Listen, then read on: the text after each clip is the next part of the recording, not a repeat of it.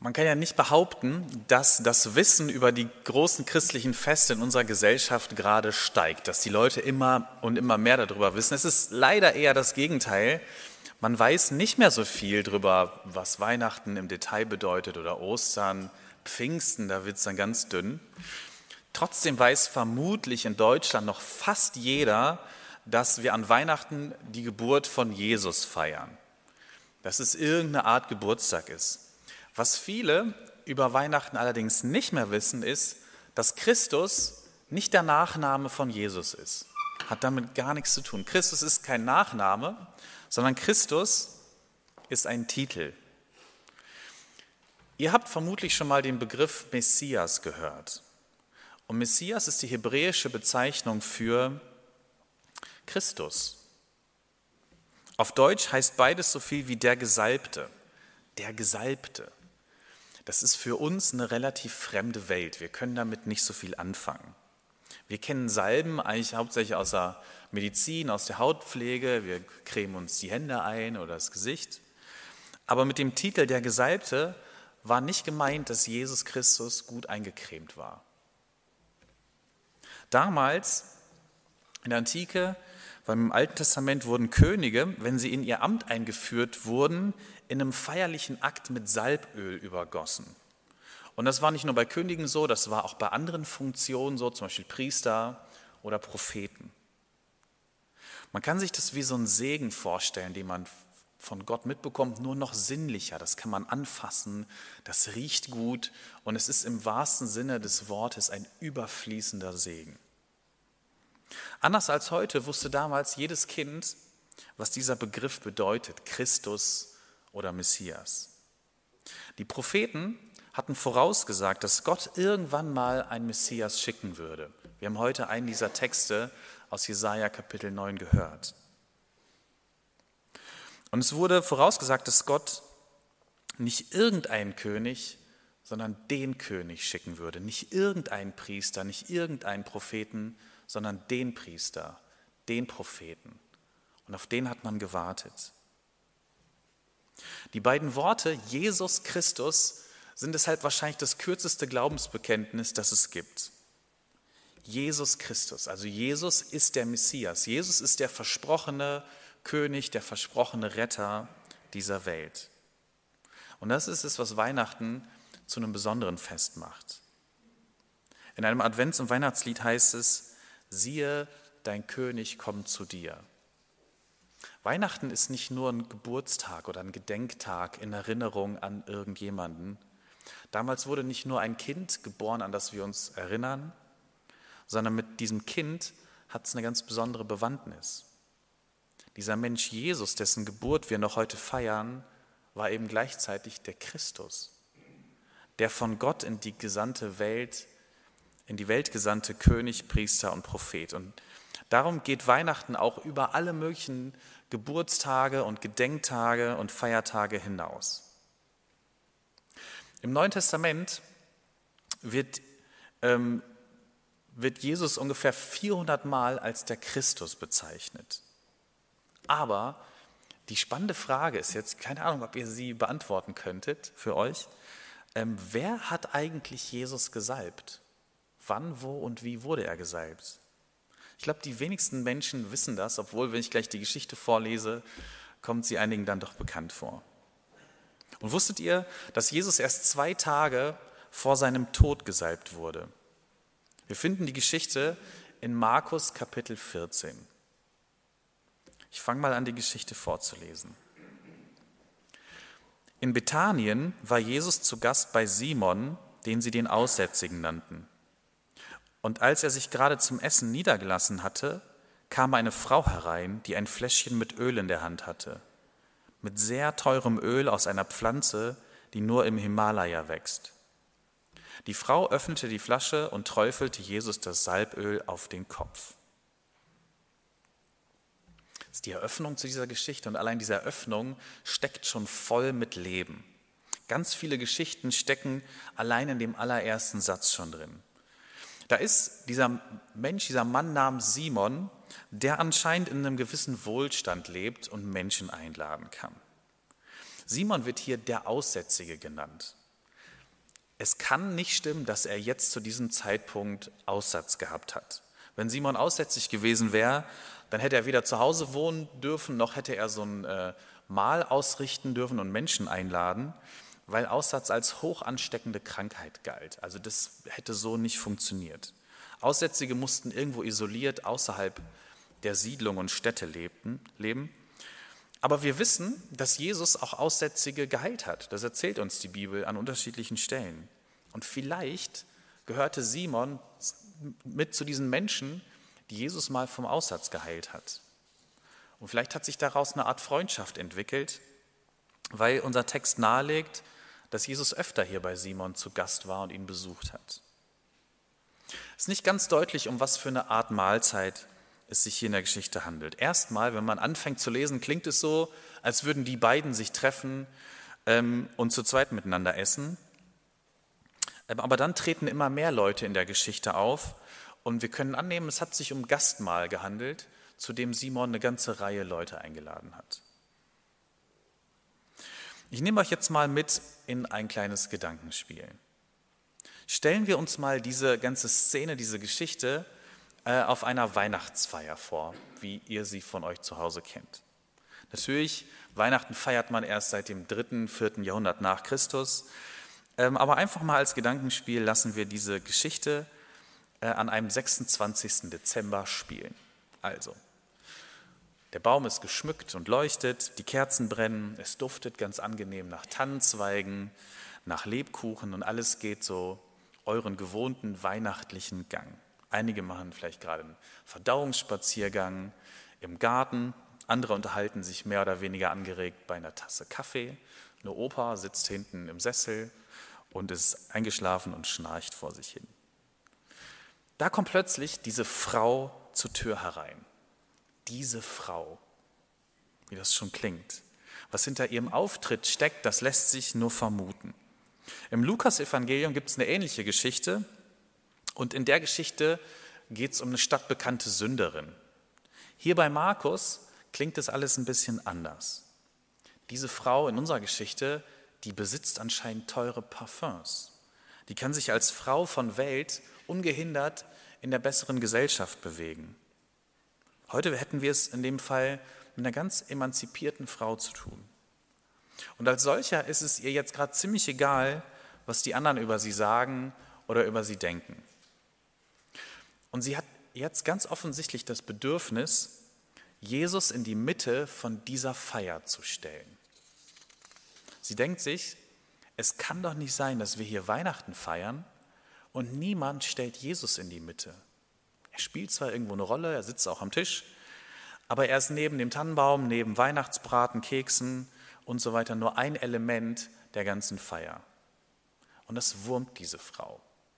Ich weiß nicht warum, aber es wurmt sie. Vielleicht ist sie auch einfach nur dankbar für die Heilung von Simon. Vielleicht hat Jesus ihr auch mal irgendwann geholfen. Oder sie hat erkannt, dass Jesus mehr ist als irgendein weiterer Weihnachtsgast. Dass Jesus in seiner ganzen Höflichkeit und Bescheidenheit gerade das ist, der Christus, der, der von Gott in diese Welt gesandt ist, als König, Priester und Prophet. Es ist also für diese Frau ein tiefes Bedürfnis, Jesus auf dieser Feier in die Mitte zu stellen und ihn zu salben. Im wahrsten Sinne des Wortes macht sie Jesus zum Gesalbten, zum Christus. Ob das jetzt ein, ein religiöses Bekenntnis von ihr ist oder ein Akt überschwänglicher Dankbarkeit, das wissen wir nicht. Allerdings verletzt sie jetzt gerade alle Regeln des Anstands. Alles, was sich gehört, wirft sie über den Haufen. Nicht nur nach damaligen Vorstellungen ist das, was sie jetzt macht, total peinlich. Versetzt euch mal in die Lage von Jesus. Er sitzt am Tisch, er führt ein äh, gepflegtes Gespräch, will vielleicht gerade einen Schluck Kaffee trinken. Da kommt plötzlich diese Frau rein und schüttet ihm eine ganze Flasche Öl über den Kopf. Kann sein, dass das Öl gut riecht oder auch, dass es teuer ist und so weiter. Aber es ist in dem Moment ziemlich egal, wo jemand dir, dich komplett mit Öl vollschüttet. Die Haare kleben, das ölige Zeug läuft die Klamotten und den Körper runter. Die Situation ist erstmal grotesk. Was passiert hier? Es ist aber gar nicht das, was die Leute in dem Augenblick aufregt. Die Aufregung der Leute, die dabei sitzen, entzündet sich an einer ganz anderen Stelle. Ich lese weiter. Das ärgerte einige der Anwesenden sehr. Warum verschwendet die Frau das kostbare Öl? Das ist doch bestimmt 300 Silberstücke wert. Und warum hat sie es nicht verkauft und das Geld den Armen gegeben? Und sie machten ihr schwere Vorwürfe. Ist quasi das Kontrastprogramm zu dem, was die Frau macht. Während es der Frau darum geht, Jesus in die Mitte zu stellen von dieser Feier, ist den Leuten ziemlich egal, dass Jesus gerade wie ein begossener Pudel dasteht. Niemand springt auf, um ihm frisches Hemd zu bringen oder wenigstens ein Handtuch, um sich abzutrocknen, sondern alle richten ihren Blick auf diese Frau, die da reinkommt und auf das, was sie in ihren Augen gerade falsch macht. Was für ein, was für ein Skandal, was für eine Verschwendung, dieses kostbare Öl. Wie kann sie nur? Jetzt muss ich sagen, der Einwand von den Leuten ist ja nicht ganz unberechtigt. Was die Frau tut, ist ein bisschen übergriffig und es ist total verschwenderisch. Wahrscheinlich hätte kein Mensch was gesagt, wenn sie ein, zwei, drei Tropfen auf Jesus gegossen hätte. Aber die ganze Flasche, die war 300 Silbergroschen wert. Das ist eine unvorstellbare Summe in einer Zeit, in der 80 Prozent der Menschen mit einem Silbergroschen am Tag auskommen musste. Judas verrät Jesus für 30 Silbergroschen. Das ist ein Monatsgehalt. Und diese Frau haut mit ihrer Geste fast ein komplettes Monatsgehalt wortwörtlich auf den Kopf. Der Einwand der Anwesenden ist vor dem Hintergrund schon ein bisschen berechtigt. Hätte man das Geld nicht lieber den Armen geben können? Diese Frage, die Sie damals an die Frau gestellt haben, stellt sich im Grunde für uns auch an jedem Weihnachtsfest neu. Ist die ganze Materialschlacht, die wir an und um Weihnachten herum betreiben, eigentlich noch irgendwie zu rechtfertigen. Die Geschenke und die Lichter und die Leuchten, was für eine Energieverschwendung alleine. Die Weihnachtsfeiern im Betrieb, die vielen Autofahrten, hunderte und tausende Kilometer, um die Familien zu besuchen, prunkvoll geschmückte Kirchen und dann immer wieder Essen, Essen, Essen. Das ist doch nicht wirklich zu rechtfertigen. Könnte und müsste man die Energie und das Geld nicht anders investieren? So ähnlich müssen auch die Argumente damals von Simon und seinen Gästen geklungen haben. Und sie haben völlig recht. Was diese Frau aus unserer Geschichte in ihrem Bedürfnis, Jesus in die Mitte zu stellen, tut, ist nach allen vernünftigen Maßstäben falsch. Und diese Frau, die bis dahin ganz selbstbewusst ihr eigenes Ding durchgezogen hat, sagt auch plötzlich keinen Ton mehr. Vielleicht, weil sie nicht erwartet hätte, dass so ein Widerstand auf sie stößt. Hat sie wirklich so klug gehandelt? Ist das, was Simon und die anderen ihr vorwerfen, vielleicht einfach wahr? Hat nicht Jesus selbst ein Leben in der Armut gewählt und hat er nicht seine Jüngerinnen und Jünger dazu aufgefordert, sich um die Bedürftigen, um die Armen zu kümmern? Hätte sie Jesus nicht besser ehren können, indem sie genau das tut, was Simon und die anderen vorgeschlagen haben, wobei sie wahrscheinlich selber nicht dran glaubt, dass Simon und die anderen das selber gemacht hätten. Die haben das behauptet, aber gemacht hätten sie es nicht. Sie hätten das Fläschchen Öl vielleicht nicht über Jesus ausgekippt, aber sie hätten es auch nicht den Armen gegeben. Und es ist oft ein großer Unterschied zwischen dem, was wir von anderen fordern, erwarten, was richtig ist, und dem, was man selber dann auch tut und umsetzt. Also schweigt diese Frau in so einer Mischung aus Scham und Trotz. Ich lese weiter. Jesus aber sagte, lass die Frau in Ruhe. Was soll das? Sie hat mir doch etwas Gutes getan. Ihr habt ständig die Gelegenheit, armen Menschen zu helfen aber mich habt ihr nicht immer bei euch. Ist jetzt interessant, oder? Jesus stellt sich voll und ganz auf die Seite dieser Frau und nicht auf die Seite der vernünftigen oder wir können auch sagen der christlichen Argumente. Er nimmt diese eine vor dem moralischen Eifer der vielen in Schutz und sagt, lasst sie, hört auf, was soll das? Und dann macht Jesus eine ganz spannende Unterscheidung. Leider kommt die in den meisten Bibelübersetzungen nicht, nicht rüber. In der Luther-Übersetzung heißt es, sie hat ein gutes Werk an mir getan. Im griechischen Urtext steht hier wörtlich, sie hat ein schönes Werk an mir getan. Und erst danach, als es dann um die ähm, Armen und Bedürftigen geht, da redet Jesus von den guten Werken, die uns aufgetragen sind. Also Jesus unterscheidet zwischen schönen Werken und guten Werken. Und ganz offensichtlich brauchen wir in unserem Leben beides. Wir dürfen das eine nicht gegen das andere ausspielen. Gute Taten können schöne Taten nicht ersetzen und schöne Taten können gute Taten nicht ersetzen. Jemand hat mal gesagt, gute Taten geben unserem Leben Sinn. Schöne Taten hingegen verleihen unserem Leben Glanz. Wir brauchen nicht nur das Zweckmäßige und das, was moralisch richtig ist. Wir brauchen auch Verschwendung und das Schöne und das Fest und die Feier und den Überfluss, wenn unsere Seele nicht vertrocknen soll. Wir können nicht immer nur das Gute und das Richtige tun. Unsere Seele braucht mehr. Was die Frau tut in diesem Augenblick, das tut sie aus reiner Liebe. Und Liebe ist eben, wie sie ist, überfließend und verschwenderisch. Liebe rechnet nicht und Liebe rechnet sich auch nicht. Liebe lässt sich oft in einer Welt, die ganz viel auf das Zweckmäßige schaut und auf das, was sich lohnt, Liebe lässt sich in so einer Welt gar nicht rechtfertigen. Also lässt es sich rechtfertigen, dass ein Mensch heiratet und so viel Zeit nur mit einem einzigen Menschen verbringt, wo er doch in derselben Zeit ganz vielen anderen helfen könnte? Oder lässt es sich rechtfertigen, dass man ein Kind zeugt in einer Welt, in der alle zwei Sekunden ein Kind am Hunger stirbt? Lässt es sich rechtfertigen, sich ganz viel Zeit für Gott zu nehmen und ihn zu lieben, angesichts von ganz vielen Menschen, die jetzt gerade Hilfe brauchen? Lässt es sich rechtfertigen, äh, im Gottesdienst zu sitzen, lange Lobpreis zu machen, lange zu beten? Die Liebe zu Gott kann auch innerhalb eines christlichen Lebens ein sehr fragwürdiger Luxus sein, wenn man es so betrachtet. Denn die Liebe eines Menschen zu Gott scheint anderen Menschen immer etwas wegzunehmen. 300 Silbergroschen, mit denen man so viel Gutes hätte machen können. Lasst sie, sagt Jesus. Hört auf mit euren Rechnereien, das funktioniert nicht. Für euch, denen hauptsächlich gute Taten so wichtig sind, werde ich immer nur Jesus das Vorbild sein. Jesus der Lehrer, Jesus der gute Mensch aus Nazareth. Aber erst diese Frau mit ihrer Tat macht mich zum Christus. Erst die verschwenderische Liebe dieser Frau verleiht meinem und ihrem Leben seinen wahren Glanz.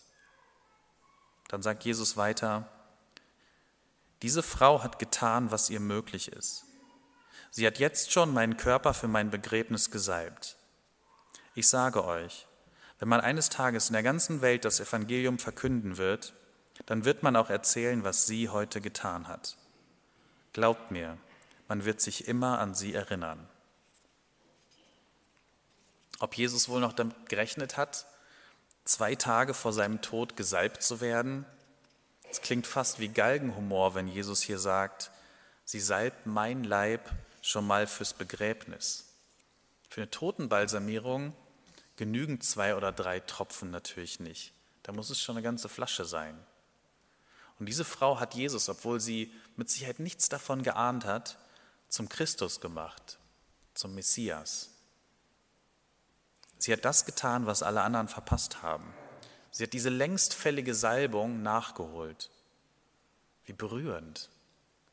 Und ich frage mich, ob und wie es möglich sein kann, dass wir in unserer Art, wie wir eben Weihnachten feiern, auch irgendwie Jesus in die Mitte stellen, Jesus salben. Man kann aus dieser Geschichte lernen, dass es dazu keiner großen Änderung bedarf, dass man nicht alles umschmeißen muss. Niemand zwingt uns, mit liebgewordenen Weihnachtstraditionen aufzuhören. Weder wenn wir im Kreis der Familie feiern, noch für uns alleine. Was die Frau in dieser Geschichte getan hat, hat keine drei Minuten gedauert. Die Frau hat an der Weihnachtsfeier in Anführungsstrichen von Simon im Grunde nichts groß verändert, sondern nur an dem einen Punkt Jesus in die Mitte gestellt. Ganz sichtbar.